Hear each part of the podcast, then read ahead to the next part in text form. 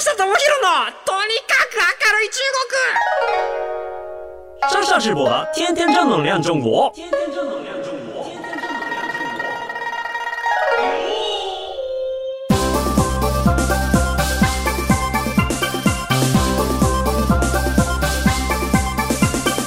上市面、入市面、大家好，我是上下直播。 えー、皆さんこんにちは。中国ビリビリナンバーワン日本人インフルエンサーコンテンツプロデューサーの山下智博です。日本放送ポッドキャストステーション山下智博のとにかく明るい中国。この番組は中国で結構有名な私があなたの知らない中国の面白トピックやそんなにどやれない豆知識を紹介していき、日本と中国の架け橋ならぬローション的な役割を果たしていきます。ということでですね、あのー、まあ、今回に関しましては、えっ、ー、と、まあ、早速ちょっと本題に入っていこうかなと思います。えー、今回のテーマはこちらでございます。中国企業広告紹介その2。ということで、前回プロや化粧品っていう、いわゆるこうジェンダー取り上げて、えー、いわゆるその意見広告みたいなものが中国でも流行ってますよ、みたいなお話をさせていただいたかと思います。あの時はプロヤさんはどんな話をしたかというとですね、まあ、要はその、まあ、女性って理系に向かないとか、なんでこう男性が介護を学ぶのとか、なんか女性の人は家事をしてればいいんじゃないか、みたいな、なんかそういうようなところじゃなくて、実はそれって女性はっていうか、あの人は誰しもあの料理した方がいいし、人は誰しも、もえー、勉強した方がいいし、人は誰しも人に優しくあるべきだしっていうところで、まあ、ジェンダーに対して女性の共感を、えー、引き出して、で、それをやっている企業が実は化粧品会社でしたよと。で、偏見にこそ境界線があるので、性別は関係なく、全ての人が美を追求していく権利がありますよっていうような形の広告をされましたというところを紹介しました。で、今日ですね、昨年ですね、まあ本当に話題になった広告の一つというところで、クローブドクターっていうところの企業の広告を紹介していきたいと思います。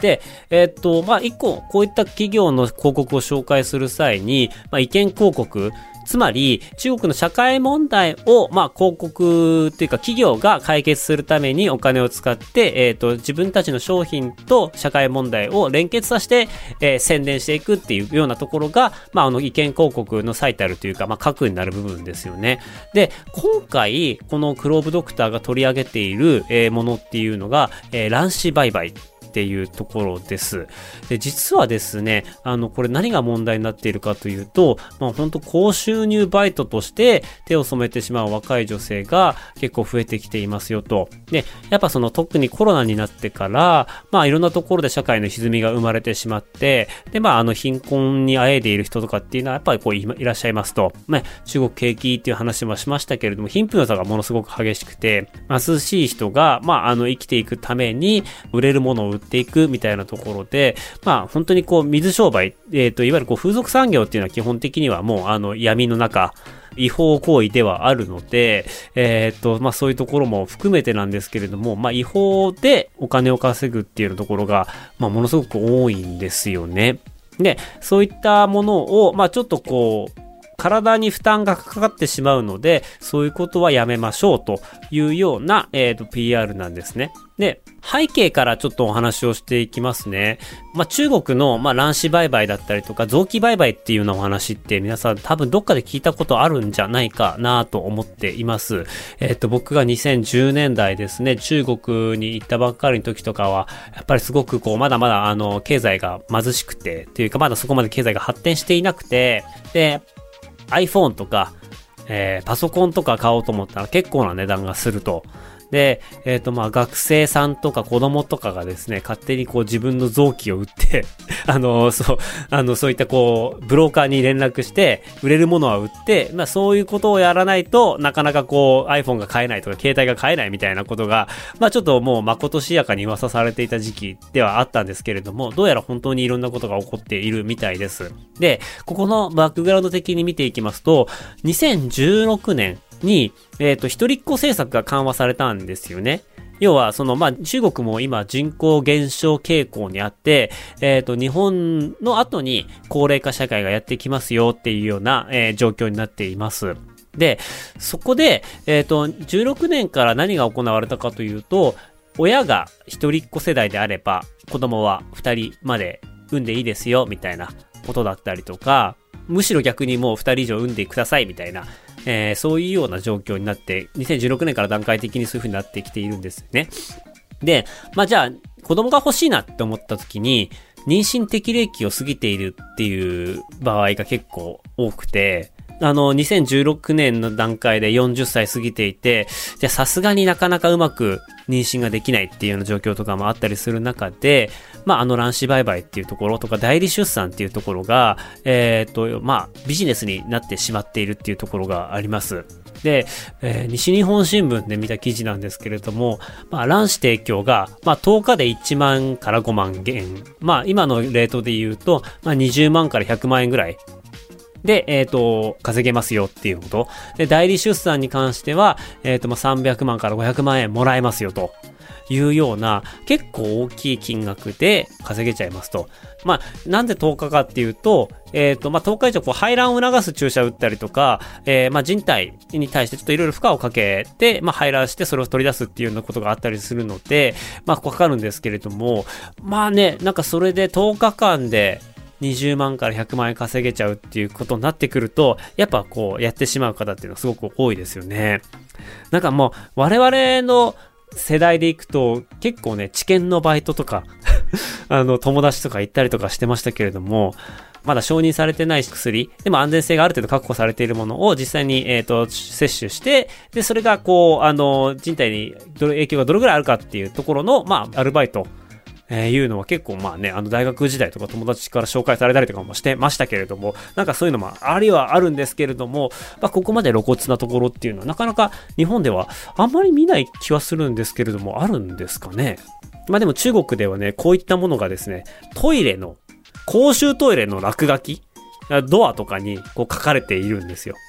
ではその、汚いトイレに入って、かがんだ瞬間に、しゃがんだ瞬間に、目線の高さに、じゃ卵子提供10日で20万から100万円みたいなの書いてあったりとか、まあ、あの、便所の落書きって本当に、あのー、結構汚いとこに、あの、よく書かれているんですけれども、男性の場合だったら、まあ、領収書を発行しますとか、あの、性病になったらこことか、まあ、いろんな、あのー違法行為みたいなものを裏返すような書き込みと電話番号を書いたりするんですよね。あ、ちなみに、そう、えっ、ー、と、中国って領収書企業の領収書を発行するのめっちゃめんどくさいんですよ。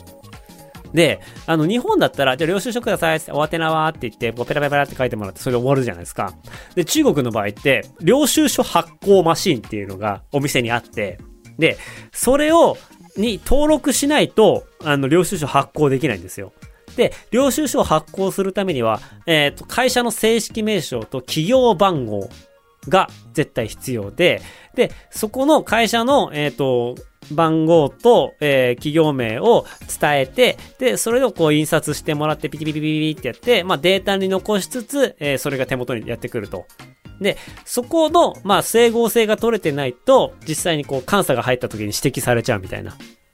まあデータとこの金額が違いますよと。なかなかこう、ズルがしづらいと言いますか。とりあえずこれ、あの、生産する必要があるんだけれども、いくつかの会社でプロジェクトやってるから、どの会社につけていいかわかんないから、とりあえず空欄でとか、上様でとかっていうことが中国でできなくて、どっかの会社が、まあそれをやんなきゃないと。で、そこのタイミングを逃すと領収書発行してもらえないみたいなことがあったりするんで、まあ領収書足りねえっていうことがあったりするんですよ。領収書がないと全然こう、えっ、ー、と、うちが出しちゃって、えー、全然もうあの、経費生産ができないって言った時に、あの、領収書を作ってくれる不思議な会社とかがあって、まあもちろんこれやりすぎると完全にこう、良くないので、ダメだったりするんですけども、そういうような、あの、落書きとか書いてある中で、まあ、卵子提供とか、代理出産とかっていうような感じになっているんですよ。はい。で、まあ、あとはまあそういう意味で言うと、体に負担がかかるっていう意味では、あの、血を売る、いわゆる献血献血が、まあ、400cc で今の冷蔵でだいたい1万円もらえますと。事実上、まあ、これは、えっ、ー、と、献血とはいえ、あの、売血血を売るっていう。あの、これはね、基本的には政府は血液の売買禁じてるんですけれども、まあ医療現場、まあ日本でもそうですよね、O 型の血液が不足していますとか A 型の血液が不足していますっていうのがあるように、まあ足りていないのでその分ニーズがあると。どうしても血が必要で、全然その正規のルートで、あの、回ってこないから、まあ、お金出してでも買いたいっていうようなニーズっていうのは残念ながらあると。で、まあ、本当にコロナの影響で仕事がなくなって、まあ、1日100から200元。まあ今のレートで言うと2000円から3000円しか稼げませんよみたいな人たちって結構ザラにいて、で、えっ、ー、と、月収でまだ10万円とか15万円とかっていう方、もう成人男性でっていう方が結構多い状態なんですけれども、まあそんな中で1回血を打って1万円であれば、なんか全然悪くないと。で、まあ、違法だとは知ってはいるものの、えー、まあ、日銭が欲しくて、そういったところにこう、あの、手を染めてしまうっていう方もすごく多いと。で、まあ、こういうのはもう政府がどんどん取り締まってはいるんですけれども、まあ、特にこう新型コロナで手術が増えたりとかしてしまった場合、ま、血液不足が深刻して、まあ、血液が足りなくて手術ができないみたいになった時に、なんとかこう自分で血を工面するっていう意味で、まあ、残念ながらこうビジネスが成り立ってしまっていると。で、本当に、あの、ブローカーなんかは4000円で、まあ、だいたい1万円ぐらいの金額を払って血を手に入れるんですけれども、患者にはそれの4倍約4万円とかで売っちゃっているみたいな、そんなあのあからさまなビジネス、違法ビジネスっていうのが、え、出てきてしまっています。で、まあ、の、本当に、あの、臓器移植が多い国ではあるんですよね。で、毎年約1万件の移植手術っていうのが中国では実施されているみたいです。で、まあ、ちょっとデータ古いんですけど、18年の手術数では世界で2番目に多い2万件を超えたらしいです。で、あの、基本的に外国人への移植手術っていうのは原則的に禁止されてはいるんですけれども、まあ、あの、人口が多かったりとか、まあ、こういったブローカーがいたりっていうところもあって、まあ、他の国よりも臓器提供者が見つかりりやすいっていうような現状がありますと。なので、まあ、日本からも、あの、まあ、そういった臓器移植目当てに中国にひっそりと渡航するっていう人たちは後を絶たないとも言われています。で、まあ、費用はですね、肝臓移植とかで、まあ、最高で、まあ、あの、3、4千万円かかると言われています。まあ、あの、本当に背に腹は変えられないっていう状態で中国に行って、えー、まあ、こういった、こう、手術を受けて、高額な、まあ、違法の医療を受けるっていうことが、まあ、あの、あってはいけないことだとは思うんですけれども、まあ、その裏にはこういったブローカーだったりとか、まあ、貧困だったりとかっていうようなものがあります。で、お金のために自分の体にメスを入れたり傷つけてしまうっていうことが、まあ、あの社会問題になっていますよっていうのが昨今の中国の社会問題ですので、まあ、こういったようなものに対して女性の人たち、まあ、特にこの化粧品の会社と、えっと、保険会社、えっと、病院の会社の、えっと、コラボの広告だったんですけれども、まあ、そういったところに、こう、手を染めずに体を大事にしましょうねっていうのが、今回の意見広告です。で、実際に、あのー、まあ、この人たち何やったかと言いますと、えっ、ー、と、3月8日っていう日が、まあ、実は記念日なんですよ。で、何の記念日かと言いますと、えっ、ー、と、国際女性デーなんですよね。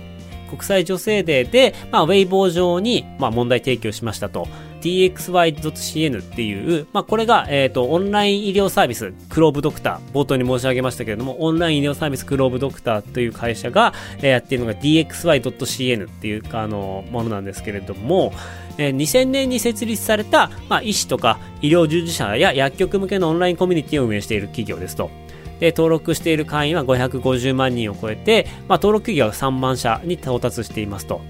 で、えっと、製薬会社に対してビッグデータ分析などのマーケティング及びコンサルティングサービスなんかもやっているようなところではあります。で、そこの会社がですね、まあ、あの、不正な医療、違法な医療に手を染めないようにと、えー、正規の医療を受けましょうということで、えっと、やっているのが今回のこの広告ですと。で、今回の広告は、まあ、映像ではなく、えっ、ー、と、ビジュアルなんですよ。先ほど僕申し上げましたけれども、このビジュアルが面白いのが、まあ、パッと見た時にトイレの扉に、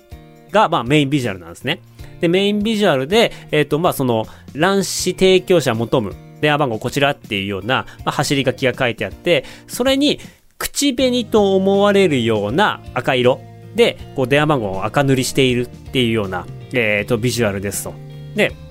これで、まあ、あの、口紅は装飾品でもあり、武器でもあるというようなことを書いています。この、えっ、ー、と、中身を簡単に説明しますと、えー、期限切れの口紅をまあ、合計で1000個皆さんに、えー、プレゼントしますと。これは期限切れなので、えっ、ー、と、使えませんと。本来は廃棄されるものなんですけれども、これを無駄にしないように、一個キャンペーンを考えましたと。で、トイレだったりとかそういうところにある女性の体を傷つけるような、えっ、ー、と、そういったこう落書きを、まあ皆さんで塗りつぶしていきましょうと。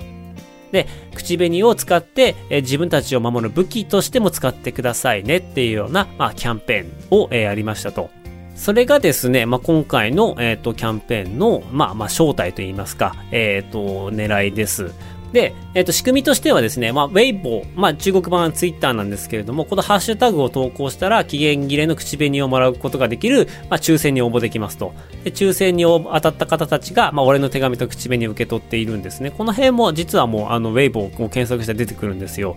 で、まあ、これが届きましたと。で、届いたら、まあ、配布して、まあ、みんなでこう、アクションしていきましょうっていうようなことが、まあ、行われています。これも結構賑わっていましたね。やっぱこう、社会的な、まあ、問題を解決していくために、口紅の会社と、まあ、医療の会社が、えー、手を取って、まあ、こういった社会的なもうムーブメントを起こしていくっていうようなところが、すごくポジティブに解釈受け取られましたし、期限切れ間近のものだったり、期限切れのものだったりとかもするので、まあ、廃棄するっていうところに対して、まあ、あの、まあ、それをうままく利活用していこうと、配布していこうっていうところで、まあまあ、いわゆる SDGs の作る責任、使う責任だったり、ジェンダー平等みたいなところで、えっ、ー、と、まあ、貢献していますよと。で、企業のブランドイメージを上げるような広告が出来上がりましたというようなところの、まあ、一個大きな例ということで、今回紹介させていただきました。はい。まあ、冷静に考えたら、まあ、落書きに赤でガーってこうね、あの、塗りつぶすっていう行為自体、まあ、ちょっとこれどうなんだって思うところも、なんかね、あの、思ったりもするんですよね。まあ、普通にこう触ってしまったらめっちゃ赤映りそうとか思ってしまったり まあ、するんですけれども、まあ、実際やるかどうかは別として、え、ー、まあ、期限切れ間近のものを、えっ、と、皆さんに配ることで、まあ、多少使えますよと。いうようなところの狙いもあったりして、まあそこまで、こう、ウェイボーとか見ても、さすがになんかこう、落書きに対して、こう赤く塗りまし、塗りつぶしてやったぜみたいな、なんかそういう投稿ってなかったりしたので、まあみんな多分なんかその辺はあまりこう塗りつぶすことに使わず、まあ、イメージとしてこういったことに使えますよと、体を大切にしましょうねっていうようなところで、えー、しっかりこう、まあ、皆さんにこうメッセージ届いたんじゃないかなっていうところで、えー、中国の最近のですね、広告事情を紹介させていただきました。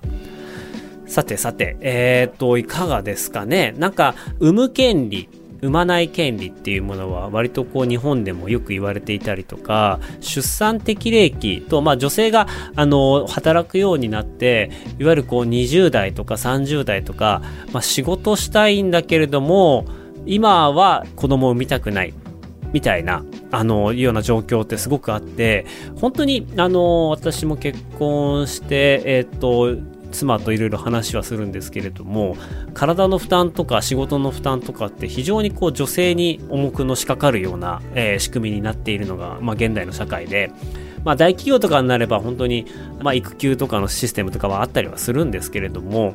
なかなかあの働き盛りで1年とか仕事休んで、その後子育てやりながら仕事していくと、まあ、パフォーマンスが落ちていくっていう難しい問題がある中で、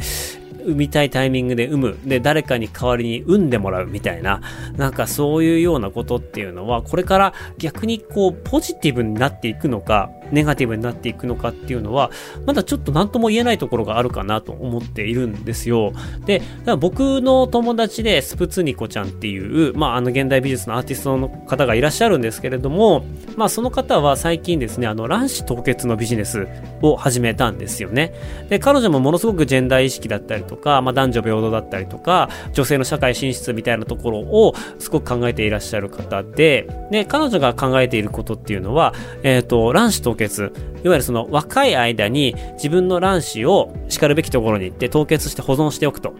で、えっと、若い時の状態のいい卵子を、え保存しておいて、妊娠したいなってなった時に、えっと、それを解凍して受精させて体内に戻して妊娠すると。で、この妊娠のタイミングを自分で決められるっていうところで、卵子凍結っていう自体は結構アメリカではよくあるようなものなんですよね。ただ、アメリカに行くと、まあ、渡航費だったりとか、えっ、と、卵子凍結をするためには、まあ、ある程度こう、何日か滞在しなければいけないので、結構高額になりりがちと言われています。あの何百万とかもかかったりはするんですけれども、まあそれを日本でやると、まだまだ安くできますと。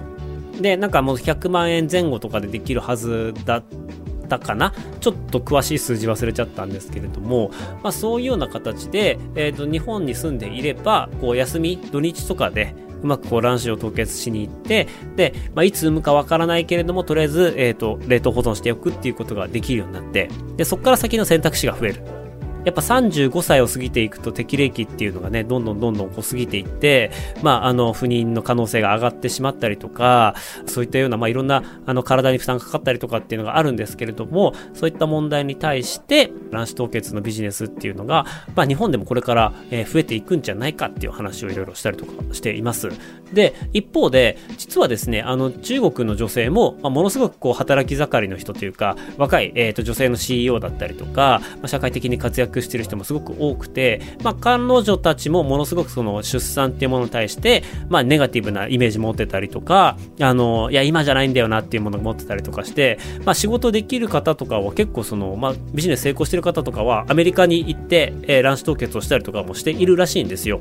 で、まあそういったこう、富裕層の方じゃないと多分これできないようなサービスだと思うので、こういった方たちが日本に来た時に卵子凍結を目的に来ても、まあおそらく1週間とか10日間とかって滞在しなきゃいけないんですね。じゃあこの間に、じゃあどういうふうに、あのー、まあ、日本旅行にしてもらうのか、えっ、ー、と、ワーケーションみたいにしてもらうのかっていうところって結構、あのー、まだまだこう、いろんなパッケージの仕方のやり方があるのかなと思っています。つまりまあ、この目的で来る方っていうのは一定数多分出てきて、で、その人たちが、まあ、富裕層の方たちが1週間とか10日間とか日本に滞在しなければいけないと。で、この人たち向けに、まあ、プラスアルファでどういうようなサービスだったり、どういうような旅行だったりとか、まあ、どういうような、えっ、ー、と、ビジネスをこう提供していくかっていうところは、割とまだまだ開拓の余地があるところだなと。で、これもちょうどコロナ前にお話をしていて、卵子凍結のプロジェクト自体はうまく進んでいるんで、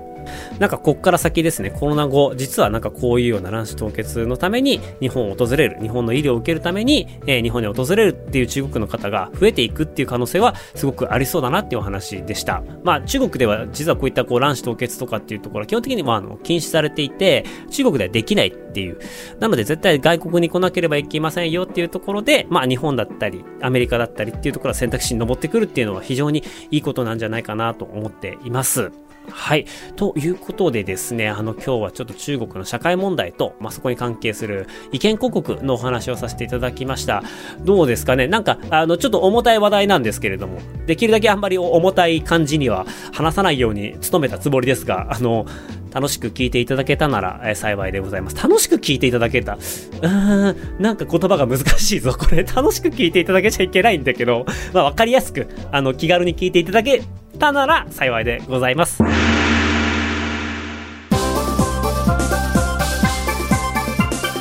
ということで、この番組ではあなたからのメッセージもお待ちしております。番組への感想、中国に関する取り上げてほしいテーマなど、メールアドレスは akarui 明るい at allnightnippon.com 明るい at allnightnippon.com までよろしくお願いいたします。ここまでのお相手は山下智博でした。なまたじゃ、シャツジェン。バイバイ。